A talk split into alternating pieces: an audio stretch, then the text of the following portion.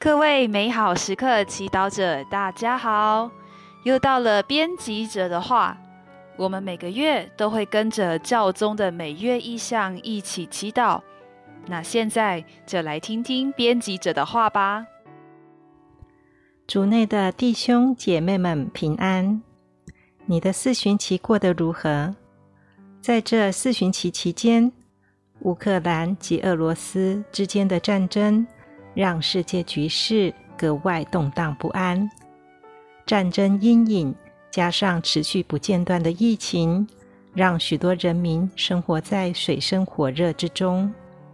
这时，医护人员们需要面临诸多病患的需要及痛苦，可想而知，他们心中的压力及无助感一定很大很深刻。本月教中的祈祷意向是特别为医疗卫生人员祈祷，尤其为照顾病人和老人的医疗卫生人员和在最贫穷国家服务的人，希望他们的工作获得当地政府及社会的支持。但不仅仅是医疗人员，所有为他人服务的人，父母亲。教师、神职人员、传教士、咨商师等等，都会面临身心灵疲惫的状态。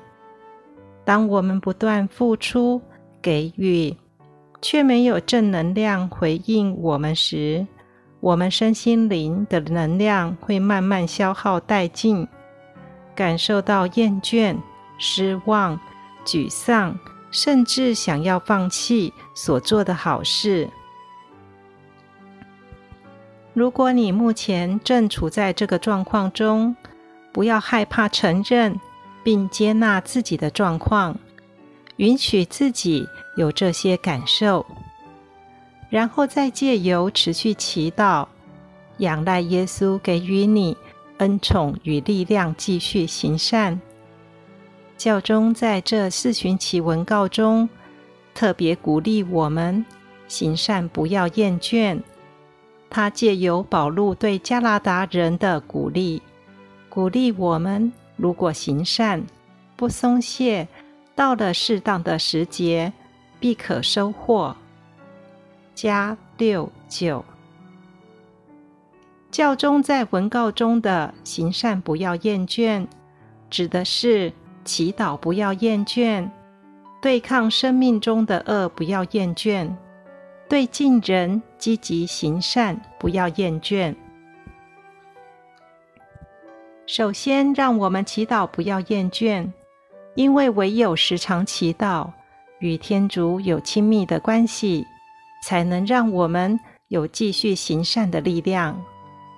当耶稣在三元祈祷时，他即将面临死亡，处于极度恐慌中，但他越是痛苦，越是恳切祈祷，求天父给他力量，最后才能为众人牺牲在十字架上。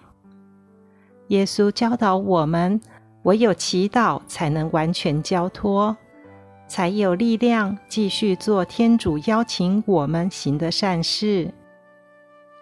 让我们对抗生命中的恶，也不要厌倦。生命中的恶，包括我们内心的恶与世上的恶。当面临邪恶时，如愤怒、负面想法、凭一己之力无法扭转的世界局势，我们往往有种无力感。然而，耶稣邀请我们先接纳这些恶。看到恶的背后，可能是缺乏帮助、安全感、爱、接纳。让我们祈求圣神在我心的深处教我认识智慧。永五一八，以圣神的智慧带领我们每一天面对、对抗生命中层出不穷的恶。最后，让我们对近人积极行善，不要厌倦。这里的近人是我们的家人、亲戚朋友、团体成员。往往我们对外人比较好，对亲近的人反而不给好脸色，不说好话，不行爱德，因为太熟悉，对彼此累积某些刻板印象。但这时候，让我们看看耶稣，即便他的门徒背叛、逃离、否认他，他还是弯下身来。为他们洗脚，爱他们，爱到底。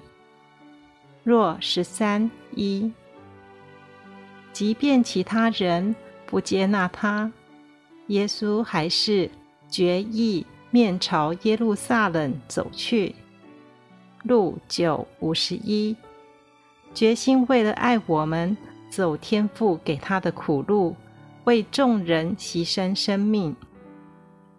看见耶稣立的榜样，让我们也在这四旬期持续行善吧，持续祈祷，持续面对与对抗邪恶，也持续对近人积极行善。